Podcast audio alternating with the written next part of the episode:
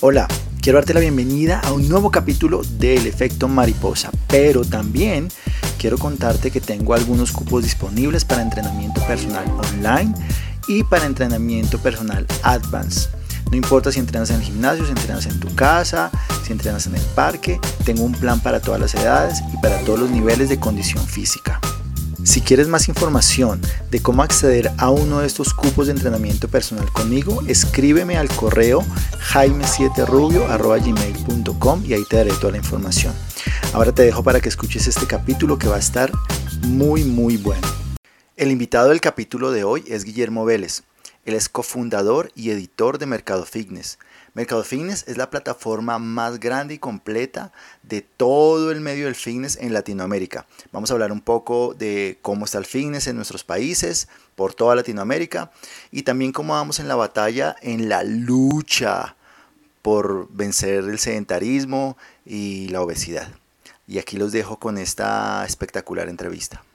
Hola Guillermo, bienvenido, bienvenido a mi podcast, El Efecto Mariposa. Qué bueno tenerte acá. Eh, estamos, para los que nos están escuchando, estamos a varios kilómetros, ¿no? Desde la provincia de Buenos Aires y aquí en Bogotá, pero vamos a tener una charla muy interesante hoy. Bienvenido. Jaime, gracias. Un placer y feliz de saludarte y estar contigo y tu audiencia. Bueno, yo les voy a presentar, les voy a hacer una presentación pequeña de quién es Guillermo, pero ya él nos va a contar un poquito más a fondo eh, durante la charla de hoy. Guillermo es editor y cofundador de Mercado Fitness. Mercado Fitness es la plataforma de fitness más grande de Latinoamérica, en donde encuentran información, pero absolutamente en todas las áreas. Eh, eh, yo he entrado a la página de Mercado Fitness varias veces y tienen tanto de la parte técnica, de, de entrenamiento, de ejercicios, pero también de estudios de investigación, pero también de gimnasios, pero también de, de capacitaciones. Tienen un, un, montón de áreas que, que cubren en, en, en toda el área del fitness. Entonces eso me parece súper chévere. Y bueno, vamos a hablar hoy un poquito de eso, ¿verdad, Guillermo?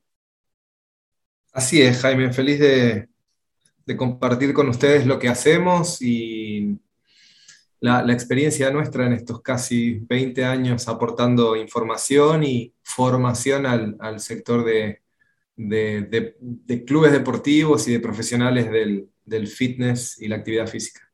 Súper. Entonces empecemos por ahí. Cuéntanos quién es Guillermo, eh, cuál es tu formación, qué has hecho y, y, luego entonces eso nos va a llevar a hablar un poco más a fondo en Mercado Fitness, pero cuéntanos un poco de, de quién es Guillermo Vélez. Bueno, eh, yo soy periodista de formación. Eh, empecé, mi primer trabajo como periodista fue en un diario en mi ciudad, eh, en Santiago del Estero, mi provincia en realidad. Soy de la ciudad de La Banda, que es la segunda ciudad más importante de la provincia, y comencé con una, como pasante, que sería como una especie de practicante, ¿no? No sé si le llaman igual ustedes. Sí, sí en el año 97 en un diario. Y a partir de ahí, bueno, estudié, periodismo en el Círculo de la Prensa y desde prácticamente desde el comienzo, salvo un par de agencias de auditorías de medios para las cuales trabajé y todos los que estudian periodismo suelen pasar por esa experiencia, empecé muy temprano con lo que es la redacción de notas y reportajes en medios especializados en negocios y emprendedores. Eh, eso fue ya para el año 99 y a partir de ahí, bueno, han sido siempre medios eh, de prensa escrita, eh, principalmente orientados, como te digo, a los, a los negocios y al emprendedorismo. En el año 2002, con un amigo del, de la secundaria, con el que habíamos vivido en Estados Unidos un tiempo juntos, decidimos emprender lo que en un inicio fue Mercado Deportivo, una comunidad de, negocios y de información para el mercado de artículos deportivos, del cual se desprendió tiempo después Mercado, Mercado Fitness, que fue el proyecto que pudimos concretar en una revista impresa de papel. Dame un segundo ahí. Dame un segundo. Antes de que, antes de que entremos a Mercado Fitness, porque ya ahí me estás contando eh, los inicios, pero dime cómo inició, ¿Qué, ¿Qué, pensabas, dónde dijiste, eh, bueno, no sé si hacías ejercicio, si entrenabas antes y dijiste, ah, aquí hay una oportunidad o aquí hay algo que puedo hacer. ¿Cómo, cómo fue ese, cómo fue la idea de iniciar con, con Mercado Finas, que al, comienzo se llamaba Mercado Deportivo, me dices? Sí. Sabes que yo hago hoy en día eh, mentorías con emprendedores y con algunos estudiantes y sinceramente las que hago con estudiantes de escuelas secundarias y de universidad son las que más disfruto.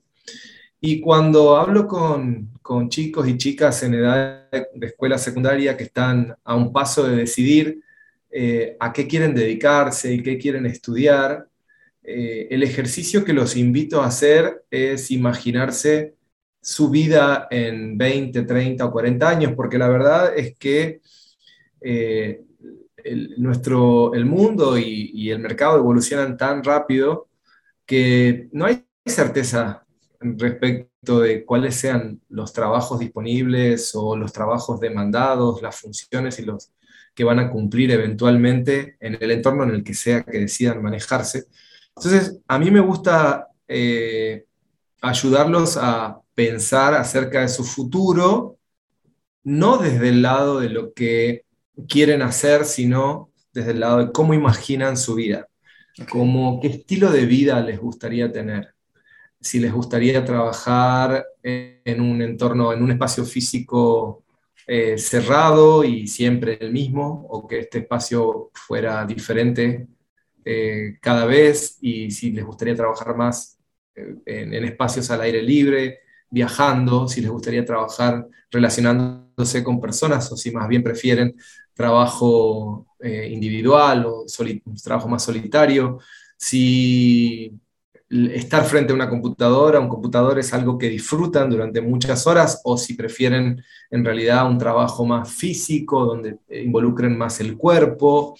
Entonces, eh, ese es el tipo de, escenarios que a mí me gusta ayudarlos a pensar para decidir, bueno, a ver qué profesiones, qué campos del conocimiento son los que más eh, oportunidades me, me, abren a priori.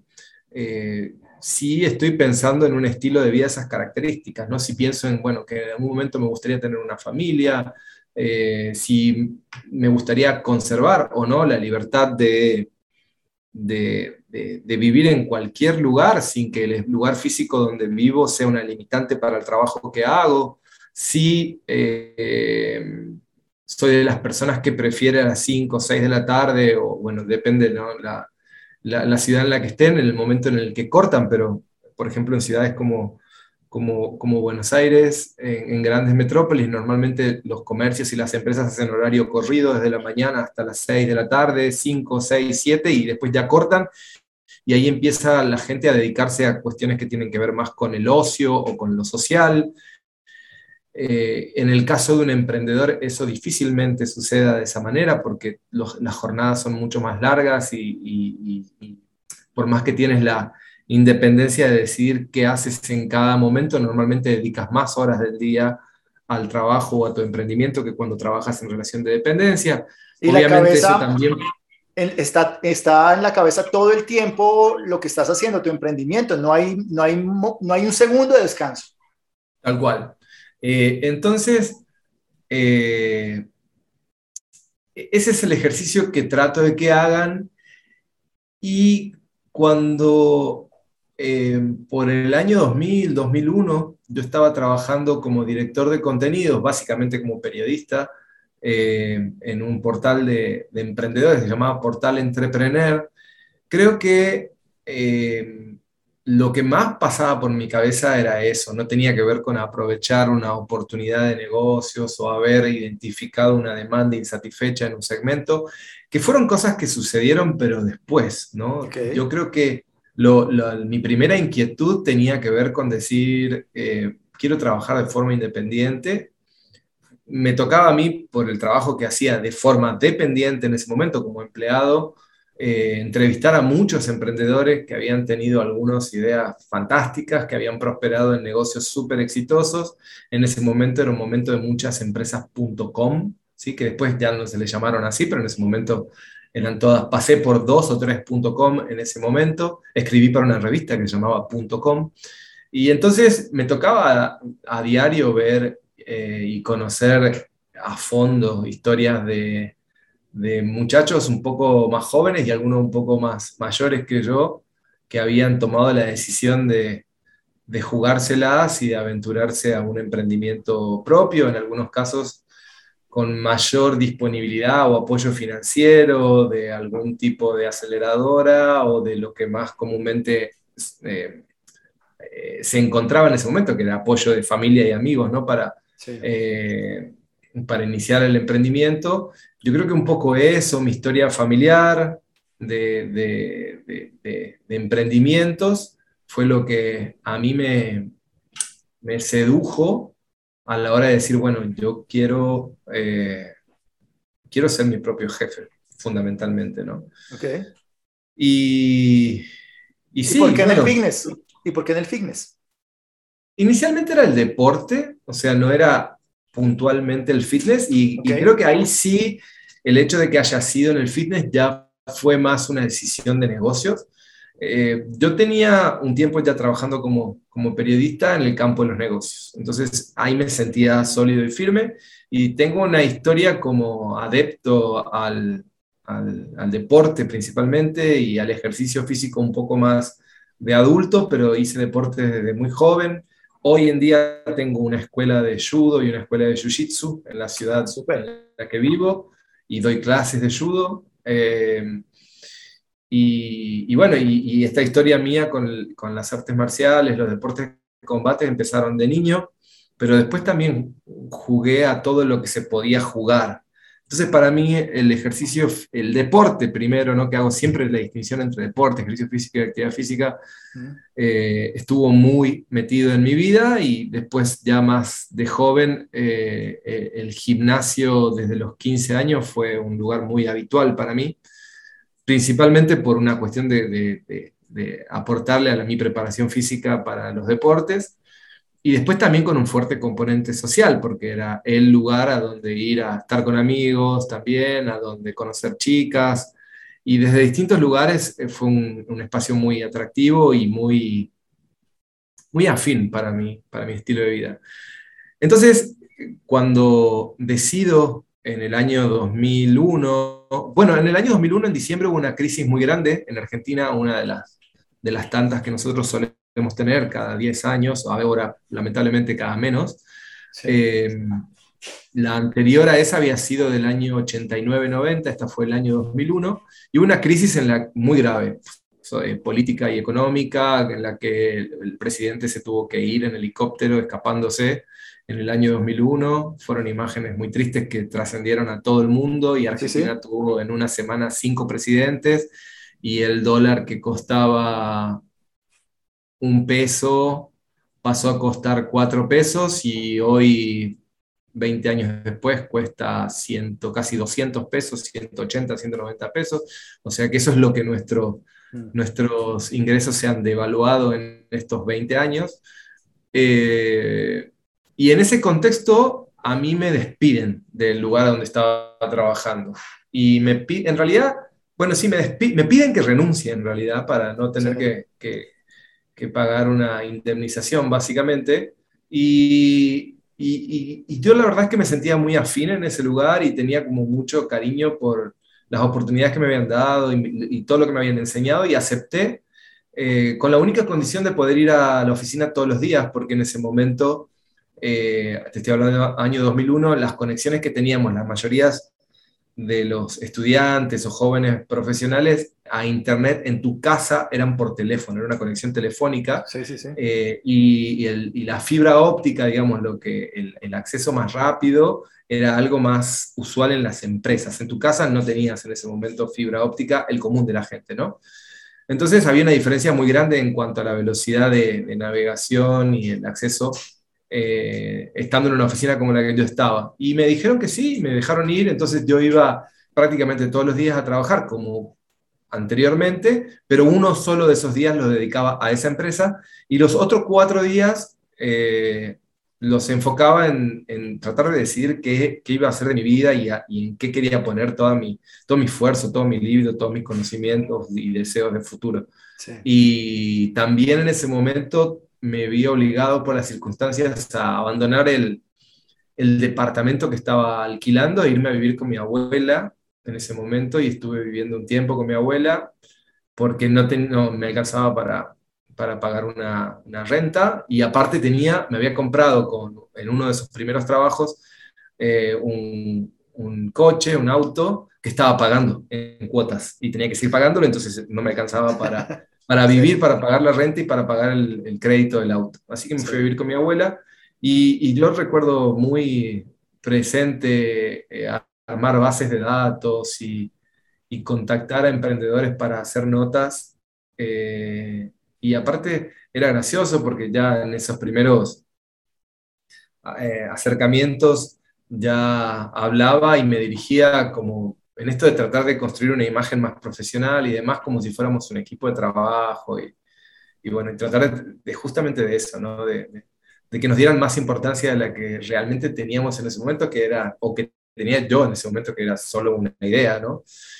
Y así fue que empezó la idea esta de mercado deportivo. Ahí se sumó Leandro primero, mi socio, todavía hoy, 20 años después, y compañero del colegio y amigo de toda la vida, y tiempo después Silvina, que fue nuestra socia 20 años prácticamente, y, ahora hace muy poquito dejó la empresa, de hecho todavía estamos en esa transición. Y, ahí empezamos con mercado deportivo. Inicialmente pensábamos que el, el, esquema de monetización iba a venir dado por el sponsoreo por el patrocinio del contenido, básicamente, eh, que era el esquema de monetización tradicional de, de, de todos de los medios de prensa gráfica, ¿no? O sea, las revistas se sustentan principalmente con publicidad y de manera secundaria con, el, con la venta del precio de tapa, de, la, de, portada de la revista. Eh, el tiempo muy rápido se encargó de decirnos que estábamos equivocados y que las empresas no nos iban a pagar por eh, que mostráramos sus banners o sus logos en, dentro de nuestra página, pero sí notamos una necesidad en ese momento de eh, ayuda en el lanzamiento de lo que en ese momento era la segunda generación de páginas web de esas empresas. Y bueno, y como nosotros teníamos los componentes necesarios para desarrollar webs, porque habíamos desarrollado la propia y teníamos quien se ocupaba de sistemas y programación, quien hacía la parte de diseño y quien hacía la parte de contenido, en ese momento me empecé a ocupar yo también de la parte comercial. Y entonces empezamos a vender webs, páginas, sitios webs, en el año 2002 a empresas del, del mercado deportivo. A tanto, y entre esas empresas del mercado deportivo, muchas empresas eran o importadores o fabricantes de algún tipo de equipamiento o accesorio para entrenamiento, para condicionamiento físico, y también gimnasios. Y así fue que empezamos a vincularnos con el mundo de gimnasios y así fue que detectamos si hay una necesidad de algún tipo de vehículo que, que facilitara el contacto o la comunicación entre los eh, proveedores y los gimnasios. Y así fue que surgió Mercado Fitness, que llegó como un año y medio prácticamente después del nacimiento del Mercado Deportivo que se dio lugar a Mercado Fitness, ¿no? Que nació inicialmente, en la segunda mitad de 2003. Inicialmente ustedes arrancaron con página web y con la versión impresa de, de Mercado Fitness. La versión, la versión impresa eh, se, se, realizó, de hecho tenía la fantasía, llegamos a la edición 98 creo, 98 o 97, y teníamos la fantasía de llegar a la edición 100 y discontinuarla, hacía tres años más o menos que veníamos evaluando cuál era la mejor forma de, discontinuar la revista en papel, porque notábamos cada vez menos interés en el papel y aparte era un costo muy alto, tanto para, nosotros producirla como para los, los sponsors, los anunciantes. Y bueno, y la pandemia nos obligó a acelerar el proceso. Entonces, eh, la última revista es previa a la, a la pandemia de diciembre de 2019 y ahí ya no hicimos más la revista y, aceleramos todo lo que inicial, lo que veníamos planificando, ¿no? Que era un énfasis mucho mayor en todo lo que es la comunicación digital. Y, bueno, y así fue. Eh, empezamos en el 2003 eh, una, una, evolución natural del desarrollo de contenidos y de, de, los negocios editoriales son los eventos. Y entonces en el año 2005 empezamos a organizar eh, conferencias primero y después conferencias, talleres y cursos en Argentina, en Chile, en Uruguay y después ya empezamos a hacer algunos en Paraguay, en Bolivia, en Perú, hicimos tres en Colombia. Eh, y, bueno, hasta que en el terminamos 2016, 2017, 2018 haciendo ferias eh, también en México. Eh, y en Argentina hacemos ferias, bueno, en realidad en el último año y medio no hemos hecho ninguna, pero planeamos retomarlas en 2022 y llevamos 15 o 16 ediciones de nuestra feria de Buenos Aires y 10 u 11 de nuestra feria en Córdoba, que es una, otra ciudad importante en Argentina. Siempre orientados a lo que es el, el, B2B, ¿no? o sea, el business to business, porque nuestro, nuestra audiencia no la componen principalmente los usuarios de gimnasios, sino los propietarios, gerentes de clubes, gimnasios, estudios, y, y, y, de manera secundaria los profesionales del fitness y la preparación física y el ejercicio. Y los que eh, distribuyen implementos y accesorios y todo esto. Exacto. Eh, ellos son, te diría, nuestros clientes principales, porque son los que pagan espacios en, en todo lo que nosotros hacemos, incluidos los eventos, para tener contacto con la audiencia que sigue nuestro contenido, que son los clubes y gimnasios y los profesionales del ejercicio, que son sus clientes. Así que esa es un poco la historia la historia resumida de cómo pasé de ser eh, periodista a ser emprendedor, eh, eh, vendedor y, de nuevo ahora periodista muy feliz con mi oficio, con mi profesión en los últimos casi dos años de pandemia que me obligaron de nuevo a, a sentarme frente a una cámara, y a bueno, tratar de mantener actualizado al, sector en el contexto de lo difícil de todo lo que está pasando. Sí, esa es mi siguiente pregunta, Guillermo. ¿Qué, ¿Qué, cambios hubo en Mercado Fitness con todo esto de la pandemia? Porque definitivamente ha sido un cambio en general para la humanidad fuerte, aunque más para unos que para otros, ¿no? Y creo que el, el área del fitness ha sido una de las más golpeadas, ¿no? Porque los gimnasios tuvieron que cerrar y aún todavía no tienen aforo completo, ¿verdad? Todo cambió, todo se volcó a, entrenar en la casa, entrenar en la sala, a, um, entrenar online, que el entrenamiento online era muy, muy, muy, muy poco, pero se volvió el principal. Entonces, ¿cómo los afectó a ustedes todo esto de la pandemia?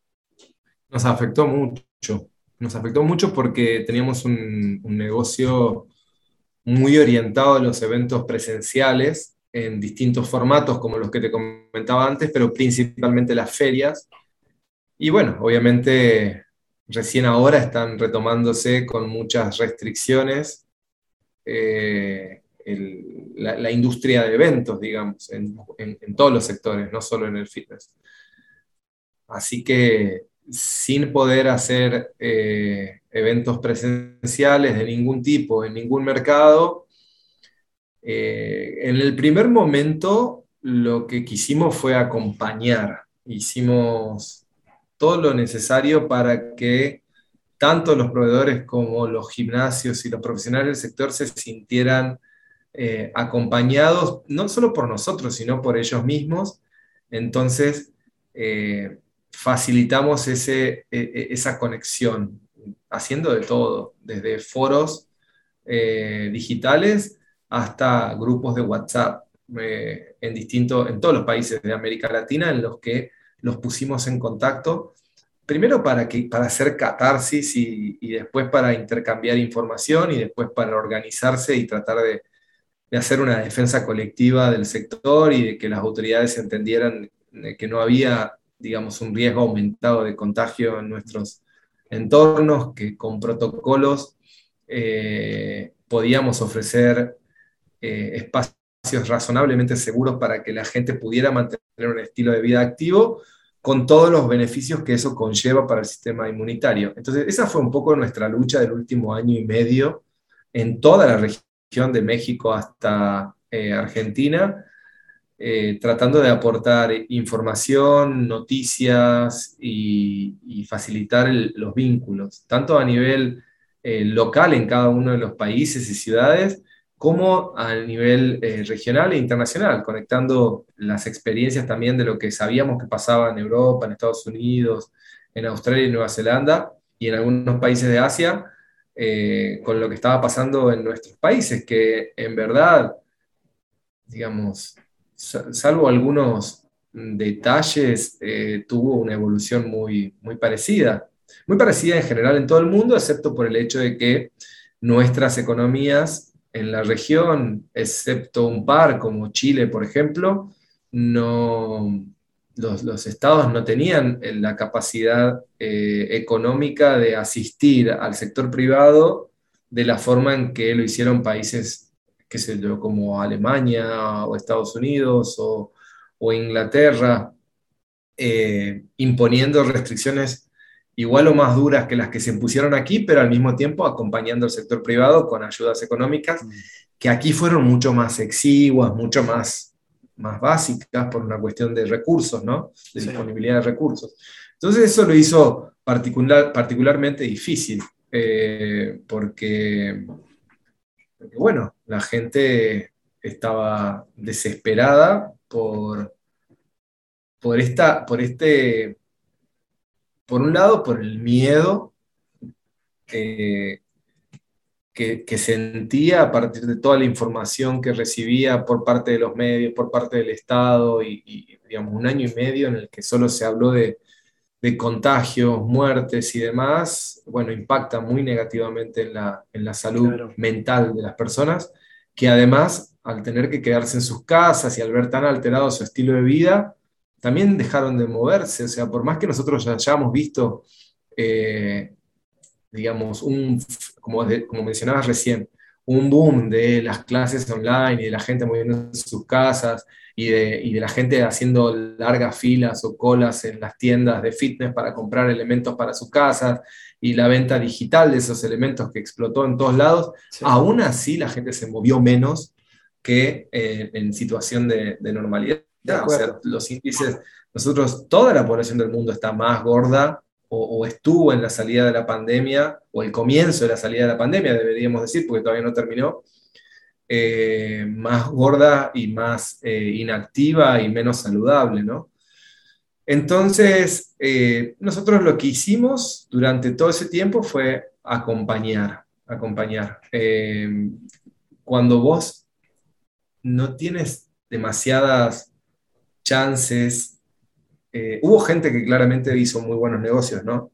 durante las cuarentenas y durante la, durante la pandemia. Por ejemplo, el caso de los que vendían eh, equipamiento para, de fitness para, para las casas, para el hogar. Sí. Pero, pero en el caso nuestro y en el que, que nos dirigimos al segmento profesional, digamos a los gimnasios, a los clubes, y en el caso mismo de los, de los gimnasios y los proveedores que trabajan con ese segmento fueron meses muy, años, te diría más de un año muy complicado, en el que tuvimos que, que, reformular, que reconstruir un montón de, de aspectos de nuestras empresas para ser más eficientes, para gastar menos y tratar de no de conservar al, equipo.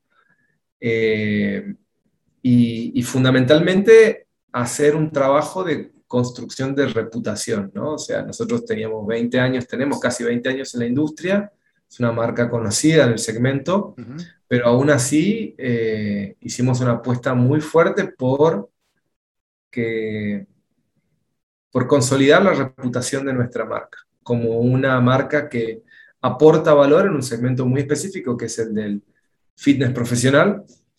y yo creo que tomo el último año y medio como un año y medio de siembra, eh, que estoy segurísimo que va a traer sus frutos. Eh, no es hoy todavía momento de cosecha, pero, pero estamos esperando ese momento y seguimos sembrando y seguimos abonando la tierra y regando. haciendo lo que venimos haciendo hace un año y medio, que es aportar valor desde la información, desde la formación y desde los vínculos. ¿no? Eh, para nosotros, eh, los vínculos, las redes de relaciones dentro, entre los profesionales, las empresas del sector, eh, son uno de nuestros, de nuestros activos más potentes. Así que eso fue lo que hicimos durante la pandemia.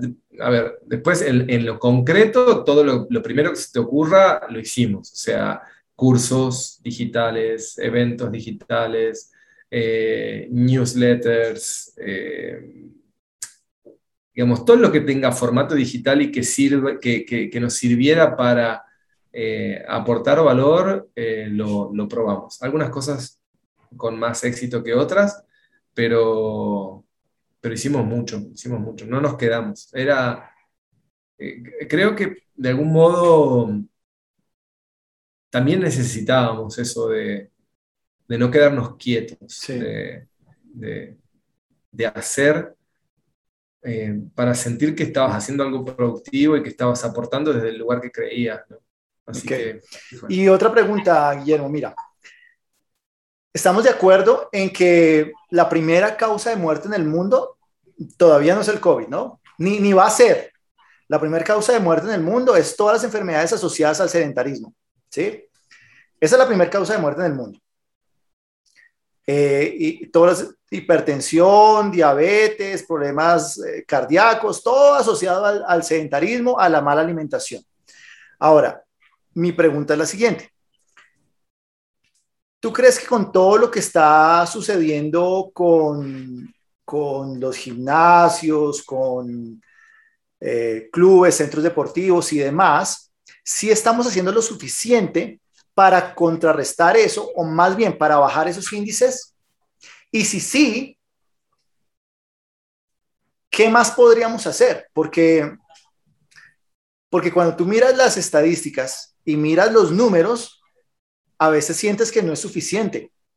¿no? Yo, yo, veo, yo veo los números y veo las estadísticas y digo, bueno, se está muriendo un montón de gente por problemas asociados al sedentarismo, pero, pero sí será suficiente lo que estamos haciendo eh, con los gimnasios, centros deportivos, entrenadores, eh, ¿sí será suficiente para, para contrarrestar eso? No, definitivamente no, porque creo que en general el abordaje es el equivocado. Nosotros todos, como sociedad y como mercado, eh, tenemos dos abordajes predominantes para tratar de que la gente se mueva más. Uno es el mercantilista, el industrial, si quieres, y otro es el, el, médico. ¿no? Entonces, nuestro, o sea, tratamos de vender el ejercicio físico como un producto, como un commodity más, como si fuera una bicicleta, y, y claramente eso no funciona para la mayoría de la gente y por otro lado, los argumentos de, bueno, de, la salud, de que eh, es bueno para tu salud, que nadie duda de eso. Me parece que la mirada que nos falta es la antropológica. Eh, el, eh, Daniel Lieberman, que, es un, antropólogo evolucionista, tiene, les sugiero a los que no lo hayan leído el libro Exercise, Ejercicio, ya está disponible en Amazon en español lo explica claramente. O sea, el, fitness no es eh, un comportamiento natural para las personas. El, movimiento, el ejercicio físico no es natural. La actividad física sí lo es. El ejercicio físico no. O sea, el movimiento de forma programada con fines de salud no es, eh, nosotros como, como especie no evolucionamos para eso. Los dos motivos principales por los que eh, digamos, históricamente nuestra especie se, movió físicamente, eh, son la necesidad, la necesidad principalmente de supervivencia, esto es la caza, la pesca, la recolección o la guerra, eh, y el disfrute. ¿sí? Y el disfrute generalmente tiene que ver con lo social, el disfrute tiene que ver con hacer algo que te dé placer, con hacer algo que te dé placer como el juego, como el baile, eh, y eso eh, sí existe en nuestra especie desde antaño. Esos eran los motivos por los que, eh, esos son los motivos por los que nuestro cuerpo está programado para, para moverse. Lo que pasa es que mm, post-industrialización, nosotros evolucionamos de, como sociedad y como cultura de, una forma en la que cada vez nos tenemos que mover menos para lograr cualquier cosa. Eh, la disponibilidad de alimentos que nosotros tenemos hoy, abriendo la puerta de nuestro refrigerador, eh, es muy reciente, tiene 100, 150 años. Eh, antiguamente nosotros teníamos que correr mucho, caminar mucho para alimentarnos. Y cada vez que lo hacíamos no sabíamos cuándo iba a ser la próxima vez que hiciéramos una ingesta de, calorías y de nutrientes, con lo cual la orden del cerebro es ahorro, es ahorro de energía. Entonces el cerebro no entiende eh, cuando le decimos, bueno, vamos a movernos eh, porque es bueno para nuestra salud eh, y tratamos de vender el, just do it, ¿no? y no, no, no funciona así. Si nosotros no eh, generamos propuestas eh, como profesionales del ejercicio físico que entiendan que lo que dispara eh, de forma natural el movimiento tiene que ver con la necesidad de moverte o con el disfrute, y de nuevo repito, en el disfrute me refiero a, actividades que resulten divertidas, actividades que inviten a, vincularnos a, lo social, eh, entonces estamos dejando de lado, digamos, toda nuestra historia antropológica de evolución y, tratando de, eh, usando los argumentos equivocados que solamente sirven para una minoría muy pequeña. 40% de la población del mundo se mueve con cierta regularidad, o sea, la tasa promedio de sedentarismo está por encima del 60%, y si vamos estrictamente a lo que, a lo que respecta a ejercicio físico en el ámbito de gimnasios, estamos hablando diciendo que en los países más evolucionados, con mayor renta per cápita y con mayores tasas de alfabetismo, eh, solamente un 20% de la población, estamos hablando de países nórdicos, Noruega, Suecia, Finlandia, 20% eh, de la población concurre a gimnasios.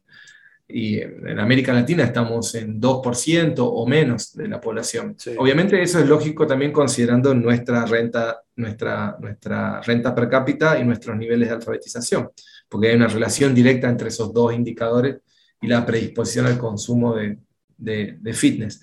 Pero yo creo que em, históricamente eh, hemos usado los argumentos equivocados. Hemos usado argumentos de la mercantilización, de la industrialización y de la, y de la medicalización, si vale el término, y dejamos de lado eh, que, lo natural para nuestra especie es el, reposo, el ahorro de energía, eh, y que solo nos movemos cuando eh, es necesario o tenemos una buena causa como asociada al disfrute y al placer. Pues sabes que nosotros, eh, digamos, eh, como Homo sapiens sapiens, somos seres emocionales que razonan a veces, pero somos seres emocionales principalmente y, el grueso de nuestras emociones eh, pasan por nuestro cerebro más primitivo, ¿no? nuestro cerebro reptiliano que tiene millones de años y las emociones eh, por más que, digamos, desde la, que el común de la gente las asocie con el corazón, las emociones pasan principalmente por el cerebro y son producto de reacciones químicas. Y hay cuatro neurotransmisores, cuatro hormonas que son responsables de, eh, de, los estados de felicidad que atravesamos a diario. Y son eh, las endorfinas, la serotonina, la dopamina y la oxitocina. Son todas hormonas que aparecen cuando nosotros tenemos conductas eh, que hacen a nuestra supervivencia. Entonces es la forma en la que la naturaleza y nuestro organismo tiene de premiarnos para decirnos repetir esa conducta, porque es lo que asegura nuestra supervivencia. Entonces, por ejemplo, la oxitocina, que es la, hormona que aparece en el momento del parto, es la hormona que promueve las contracciones del útero y que facilitan la salida del bebé, eh, o es la hormona que aparece en la succión durante el amamantamiento, es la hormona responsable del vínculo entre la madre y el hijo. Y es la hormona que aparece también cuando nos abrazamos, cuando eh, tenemos actos de generosidad con alguien, cuando hacemos un regalo, una sorpresa. Entonces, es la hormona responsable de nuestros vínculos. ¿Y por qué la, naturaleza y nuestro organismo premia con esa hormona que nos hace sentir bien cuando nos abrazamos? o cuando eh, nos enamoramos, o cuando eh, eh, hacemos un regalo. Fundamentalmente porque si no somos sociales y no nos relacionamos, no nos reproducimos y entonces no sobrevivimos como especie. ¿Está? Lo mismo pasa con, con la dopamina. La dopamina es una, un neurotransmisor que aparece muy frecuentemente, o sea, aparece siempre cuando es la, es la hormona de la recompensa, cuando comemos. Entonces, cuando tengo presunción de alimentación, sé que voy a comer, aparece dopamina, me siento bien, voy a comer. Cuando como, me siento bien, voy a comer. Cuando llega la, comida al estómago, me siento bien, comí. Y entonces, y, por qué aparece? Bueno, porque de alguna manera la madre naturaleza quiere asegurarse que volvamos a comer. ¿Está?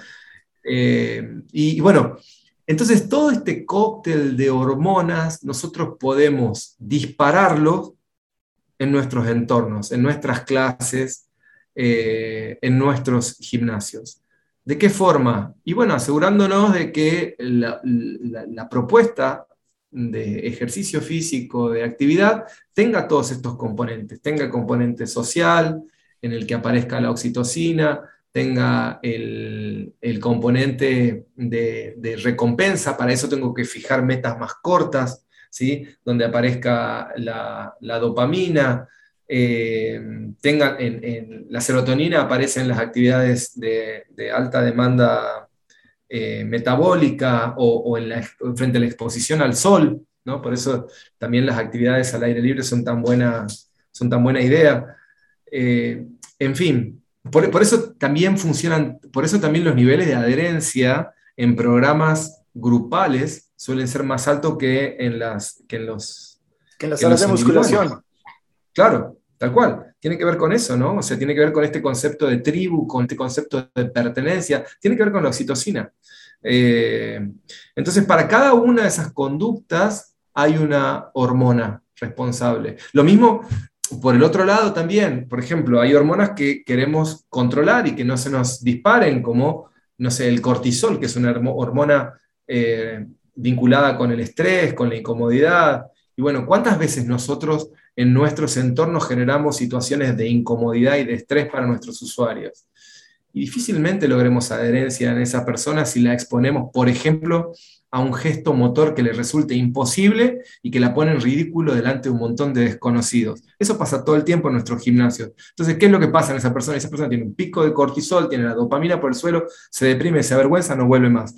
Entonces, ¿estamos haciendo lo suficiente para que más gente se mueva? Y te diría, no, claramente no. Claramente no, porque estamos usando los argumentos equivocados, o por lo menos son argumentos muy limitados que alcanzan para un grupo de personas como yo, como vos, a los que, que disfrutamos de eso. Pero no le pasa a la mayoría de la gente, ¿no?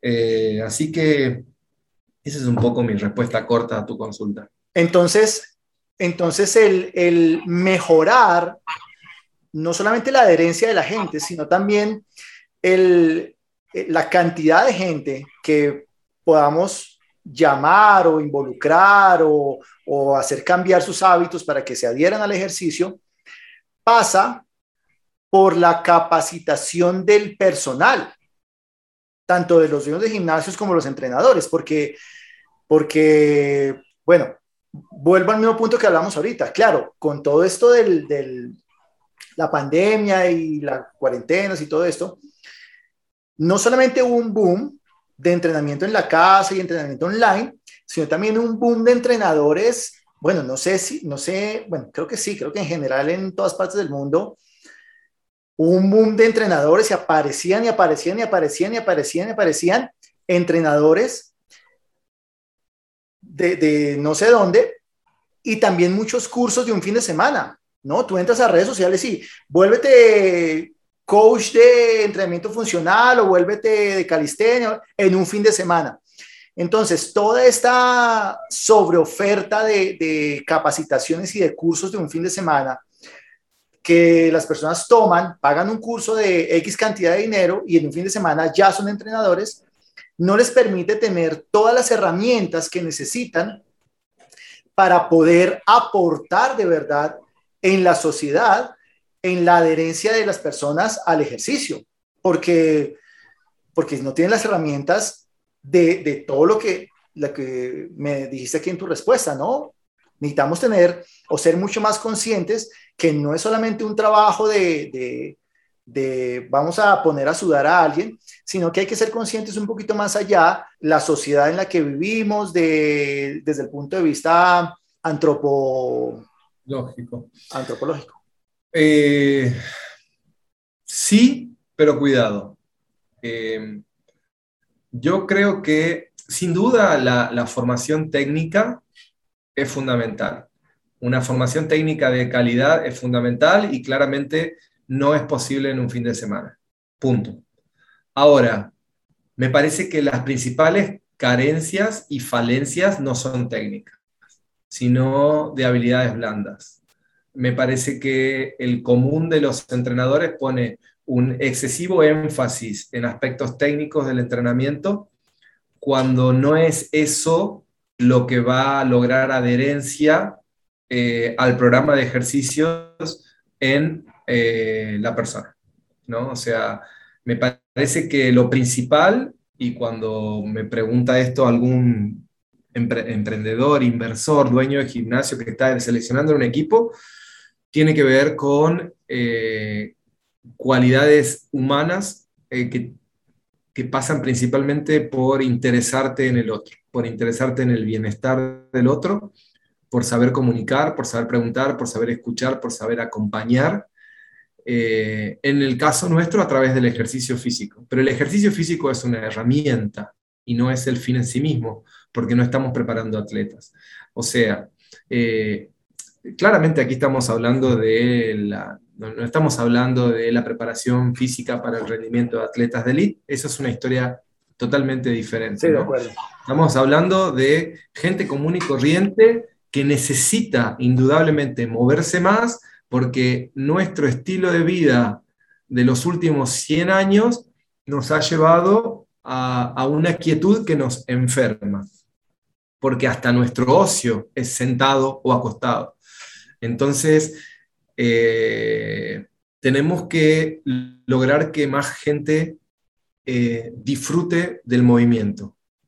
Y ese disfrute tiene que ver con abordar las estrategias necesarias para asegurarnos de activar en nuestro cerebro la aparición de esos neurotransmisores a los que, te, a los que hacía referencia antes. El ejercicio físico de alta demanda metabólica principalmente es una buena herramienta para lograrlo, por eso es que los HIT están tan de moda y tienen mayores niveles de adherencia que, eh, que un programa de fuerza, por ejemplo. Eh, pero, pero es solamente una herramienta. O sea, la gente, eh, si, si el único componente del programa es técnico, seguramente va a fallar o va a tener éxito con un porcentaje muy bajo de, de, la, de la gente, de la clase, de la audiencia, de la sesión. Lo que, hay que buscar, lo que hay que buscar es la integralidad, es decir, un entrenador, y solamente hablando desde el punto de vista entrenador, porque digamos que ahorita hablaremos de, del punto de vista dueño o administrador de gimnasio, pero desde el punto de vista entrenador, que es el que está en contacto todo el tiempo con, con el cliente, ¿cierto? Debe haber un poquito más de integralidad. Eh, eh, ¿Por qué? Porque estamos de acuerdo, la parte técnica no es, no es lo único tal vez es solamente un componente de todo lo que se necesita, pero, pero es que el, entrenador tiene, e, e, es, un poquito complejo desde mi punto de vista. Debe tener conocimientos un poquito de psicología y no es psicólogo, debe tener un poquito de conocimientos de nutrición y no es nutricionista, debe tener un poquito de conocimientos de rehabilitación y no es fisioterapeuta, debe tener un poquito de conocimientos, ¿sí? ¿Por qué? Porque esa integralidad del entrenador le va a permitir utilizar la herramienta del entrenamiento con diferentes personas creando esa adherencia, creo yo.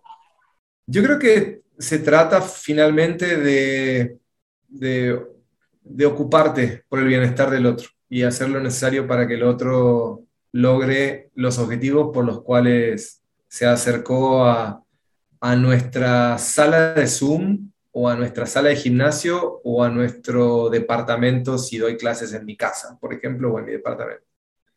Eh, y en tanto y en cuanto entendamos que el, el programa técnico, la técnica que elijamos para poner a la gente en movimiento, es solamente un medio más y no el fin en sí mismo para la mayoría de las personas y que necesitamos de muchas otras herramientas que hacen a la experiencia. Es como cuando vas, no sé, cuando vas a comer a un restaurante, digamos, la, la calidad de la comida no es lo único que tienes en cuenta para hacer tu evaluación el viernes pasado fui a comer con mi esposa a un restaurante. Y en los primeros cinco minutos tuve un entredicho con la moza porque nos quería ubicar en un lugar que no me gustaba. Eh, y la verdad es que mi recuerdo de esa noche es malísimo. Eh, y te podría decir después que si hago un análisis objetivo de la comida, te diría no. El lugar había ido varias veces, es un lugar bonito, eh, pero mi memoria, mi, toda mi, mi, emocionalidad quedó anclada en mi discusión con, con, la moza, que lo que no tuvo fue sensibilidad para, para manejar la situación y quería tener la razón. Y no hace falta tener la razón. Solamente tienes que asegurarte que el otro esté feliz y contento. Eh, del mismo modo, siempre cuento la anécdota cuando doy los cursos de, de experiencia y demás, eh, recuerdo con un, era colombiano, era un mozo colombiano en Buenos Aires, eh, en un restaurante, y estábamos, mi hija era pequeña, hoy tiene casi 14 años, y habíamos ido con unos amigos a comer a un restaurante colombiano, de un chef colombiano muy conocido, eh, y nos atiende un mozo colombiano en Buenos Aires. Entonces, cuando nos da la carta y estamos eligiendo, me dice, ¿qué toma la niña? Entonces mi mujer le dice, no sé qué tiene. Y él dice, eh, lo que usted quiera, señora. Entonces mi mujer se ríe, así como diciéndole, bueno, tampoco para tanto. Y el muchacho le dice, no, no, lo que usted quiera, porque si no lo tenemos, lo vamos a comprar. Y fue a comprarlo. Salió, hizo media cuadra un kiosco a comprar el agua saborizada del sabor que quería mi hija. No me acuerdo si la comida de ese restaurante estuvo buena, realmente no me acuerdo, pero la experiencia esta no me la olvido más y la cuento cada vez que puedo. Entonces, de nuevo, la técnica tiene que ser correcta. No puedo lesionar a alguien, no puedo pedirle a alguien algo tan desafiante desde el punto de vista físico que ponga en riesgo su salud. Eso está claro. Tengo algunos programas que son más efectivos para el logro de ciertos objetivos físicos que otros. Eso está claro.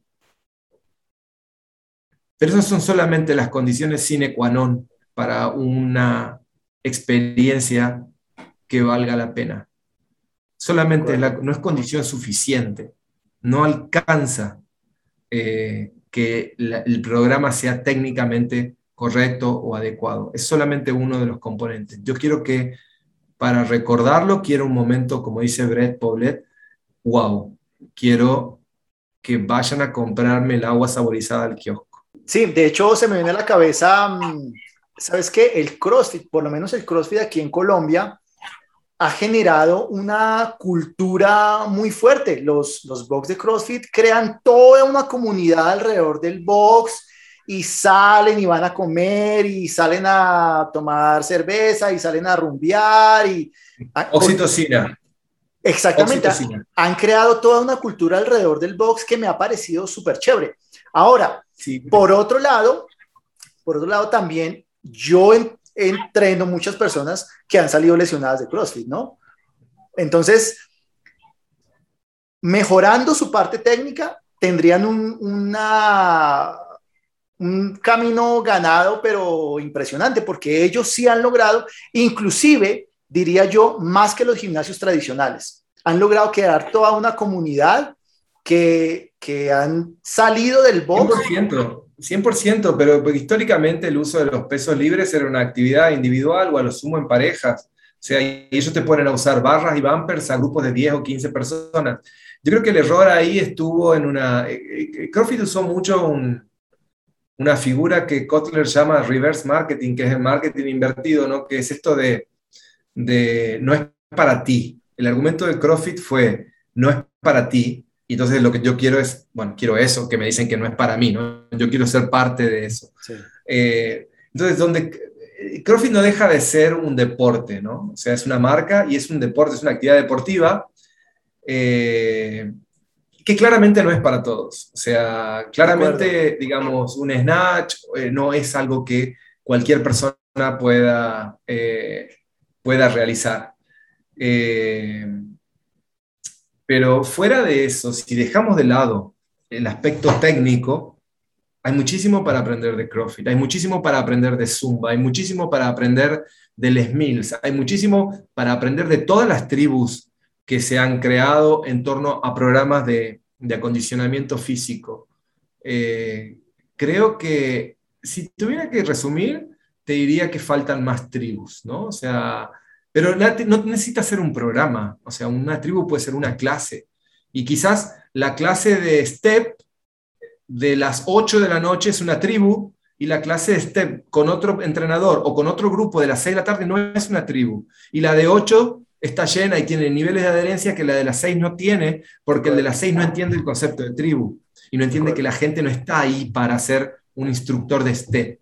Está ahí para divertirse, para pasarla bien, para relacionarse, para mejorar su salud, ¿sí? para bajar de peso, para todo eso junto. ¿está? Eh, así que sí, definitivamente el CrossFit es un buen ejemplo en el que, de las dos cosas, en la que hay un montón de aspectos que están súper bien pensados y desarrollados. El juego, la diversión, las metas, el hecho de escribir, ¿no? Tienes las pizarras con los ejercicios del día y lo que cada uno ha logrado ese día. Está perfecto, ¿no? Está perfecto esto de compartimentar, de, dividir largos objetivos en metas más cortas. Ahí donde eh, obtengo la serotonina, ¿no? El, objetivo cumplido es lo que me da el bienestar del momento. Eh, con eh, algunas carencias de lo técnico para un perfil de público que claramente no, no, que debían haber dejado al margen, como efectivamente prometían. Esto no es para ti. Entonces, no lo aceptes si no es para ti. Eh, pero, pero bueno, nada, esa es mi, mi, opinión, Jaime, sobre el tema. Súper. Y otra pregunta, Guillermo, ¿cómo ves el fitness en Latinoamérica? ¿Cómo lo ves en este momento y cómo, y cómo lo ves hacia el futuro? Yo creo que, eh, a ver, se viene desarrollando mucho. Eh, el, horizonte. Lo que pasa es que creo que en general tenemos una mirada como muy sesgada, ¿no? O sea, cuando hablamos de fitness pensamos en gimnasios, principalmente.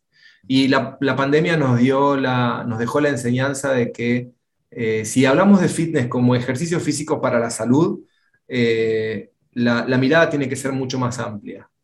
Eh, me parece que las propuestas digitales llegaron para quedarse y que son un excelente complemento o para algunas personas son la solución ideal.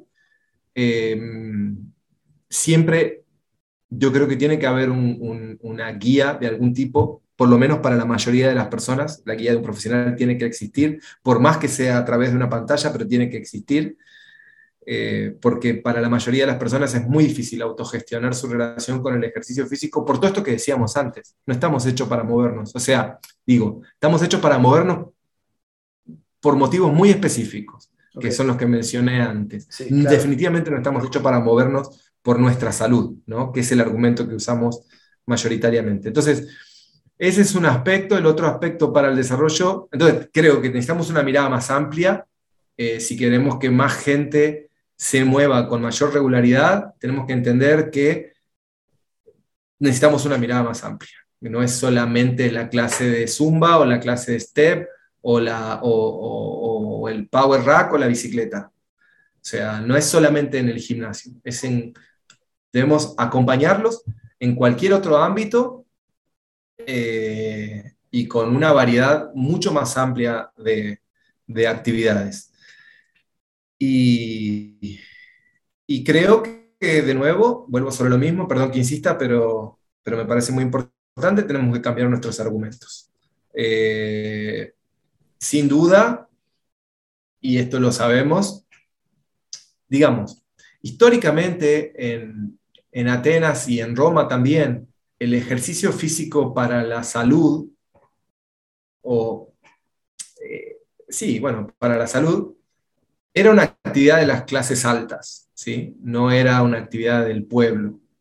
Eh, y eso se mantiene aún hoy en general. O sea, ah. eh, los niveles, los niveles el, nivel de renta per cápita tiene una incidencia directa sobre la predisposición al consumo de un gimnasio. Por eso los gimnasios, si vos vas eh, y ves la historia del desarrollo de las grandes marcas, empiezan desarrollándose por las zonas de mayor, y, y si vos vas a Bogotá vas a ver que la mayor densidad de propuestas como la de Bodytech, incluido Athletic, que son más baratos, SmartFit, eh, Spinning Center, eh, qué sé yo, todos, 54D, están todos en las zonas de mayor densidad poblacional y mayores ingresos. Eso tiene que ver con esto que te digo. Y el nivel de alfabetización también. Entonces, claramente los niveles de renta per cápita y de alfabetización en América Latina son muy bajos, eh, probablemente después de África de los más bajos del mundo, y eso es una limitación para el crecimiento que, podemos, que podemos tener con, con, nuestras actividades. Pero bueno, aún así me parece que hay mucho para, por hacer dentro y fuera de los gimnasios. A mí me gusta la idea esta de pensar en los gimnasios sin paredes. ¿no? O sea, los profesionales del movimiento y el ejercicio físico pueden acompañar a las personas eh, en cualquier ámbito a, llevar un estilo de vida eh, más activo porque es definitivamente bueno para, para, para, para morir eh, jóvenes los más viejos posibles. Ok, ok. Sí, definitivamente esa idea de no tengo dinero para pagar un gimnasio, entonces no puedo hacer ejercicio, está ya completamente reevaluada porque, porque no es así y digamos que ya venía cambiando antes de la pandemia, pero con la pandemia definitivamente quedó sin argumentos esa idea. Ya ahora todo el mundo intenta buscar otras alternativas, mentiras, todo el mundo no, pero sí cada vez más personas intentan buscar otras alternativas. Inclusive, tú entras a YouTube y hay un montón de opciones a cero pesos, que donde dices, bueno, aquí hay algo, algo, algo por hacer. Sin embargo, sin embargo, sí me parece importante eso que dices de, de que necesita haber un profesional detrás de, de, eso. De hecho, de hecho, yo soy un promotor número uno en mis redes sociales y con la gente que entreno, que, que el entrenamiento debe ser personalizado, el entrenamiento, el entrenamiento no debe ser igual para todo el mundo porque todos no somos iguales y todos no tenemos los mismos objetivos y las mismas características. Entonces debe haber, debe haber un, grado de personalización del, entrenamiento. Todos tenemos la expectativa de individualización en todos los servicios que consumimos. Algunos pueden entregarlos mejor y otros menos, y definitivamente percibimos mayor calidad en los que tienen algún grado de personalización que en los que son genéricos, sin duda. Súper. Bueno, Guillermo, ¿cuál crees? Este podcast se llama El efecto mariposa. ¿Cuál crees que ha sido el efecto mariposa en tu vida? Esa cosa que pasó o esa decisión que tomaste pequeñita que te llevó a algo o a un efecto muy grande. Cuesta identificar una sola. Eh, sí, hay muchas, yo sé, yo sé, hay muchas. Voy a mencionar una solamente para responder, pero no sé si, si, respondería lo mismo si me hiciera la misma pregunta en un tiempo. Eh, cuando hice el ingreso a la facultad, yo estaba anotado para Derecho, para abogacía. Y recuerdo una conversación con una amiga mía, con, muy querida, Romina, que estaba estudiando comunicación, y fue en una conversación con ella que después de haber meditado varios meses, meses para hacer derecho, abogacía, eh, cambié el rumbo para el periodismo y la comunicación. Eh, de hecho, el primer semestre que hice fue de la carrera de Derecho y después lo cambié y eh, iniciando, cuando estaba esperando para iniciar la carrera de, o sea, ya no, ya no podía, el primer semestre tenía que hacerlo de Derecho. Eh, el cambio lo podía hacer recién a mitad de año. Lo hice al principio, pero empecé comunicación a mitad de año. Y, y recuerdo la noche que una prima mía me llama yo estaba acostado mirando tele y me dice que si la acompañaba a la escuela de periodismo. Eh, ella estaba, iba a empezar locución, es una excelente locutora hoy, y si la acompañaba a la escuela de periodismo porque además quería hacer periodismo y que creía que a mí también me iba a gustar. Y la acompañé al otro día, era un jueves, a la escuela de periodismo. Y, y al final terminé yo la carrera de periodismo y ella la de periodismo no la terminó, hizo locución y bueno, y creo que en parte eh, hoy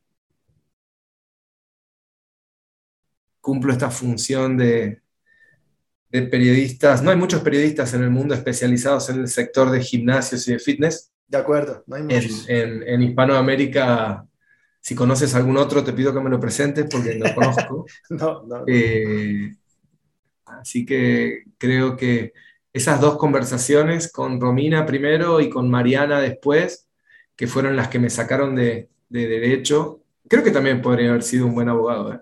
podría haber sido un buen psicólogo, podría haber hecho, que fueron otras de las, de las, opciones. opciones que manejé. Eh, pero esas dos conversaciones tuvieron un, un, impacto muy importante en ese momento en mi elección de, de, de qué estudiar y bueno, y aquí estamos 25 años después. Súper, súper. Pues mira, la idea con este podcast es eh, poder darnos cuenta de esas cosas, ¿no? Eh, creemos muchas veces que para generar cambios grandes se necesitan decisiones muy grandes o... Y la verdad es que no es así. La verdad es que con decisiones muy pequeñas podemos generar cambios muy grandes y muchas veces pasan y no nos damos cuenta. Pero de igual manera podemos hacerlo en, en muchas áreas. Es decir, eh, aquí estamos hablando del fitness, pero lo nombro en, en, todas las entrevistas que he hecho, nombro esto, pero es que de verdad me parece sorprendente.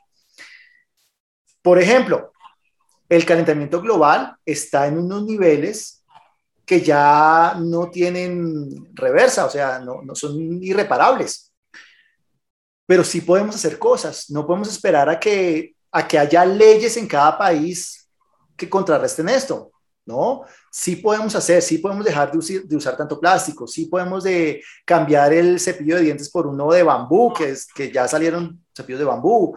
Eh, podemos cargar la bolsa para ir al supermercado y, una, una de, de, lona o de otro material y no usar más bolsas plásticas. Entonces, sí podemos hacer pequeñas cosas que lleven a, generar grandes cambios. Y en el fitness también. Sí podemos em, impulsar y motivar a las personas a que cambien sus hábitos de vida.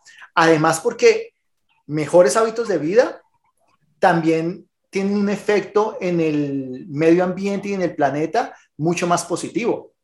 ¿sí? Si yo tengo unos hábitos de vida eh, sanos, produzco menos desechos, menos basura.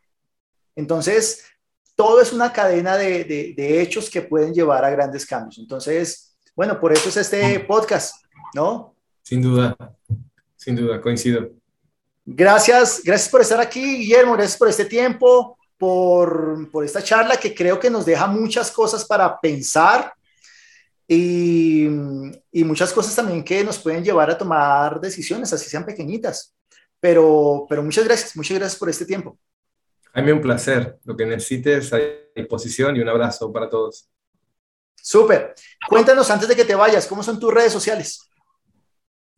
Eh, arroba Guille Vélez 76, arroba Mercado Fitness Oficial en Instagram, eh, Guille Vélez en LinkedIn, Mercado Fitness en Facebook y Mercado Fitness Oficial es un grupo que tenemos también en, en Facebook eh, grande.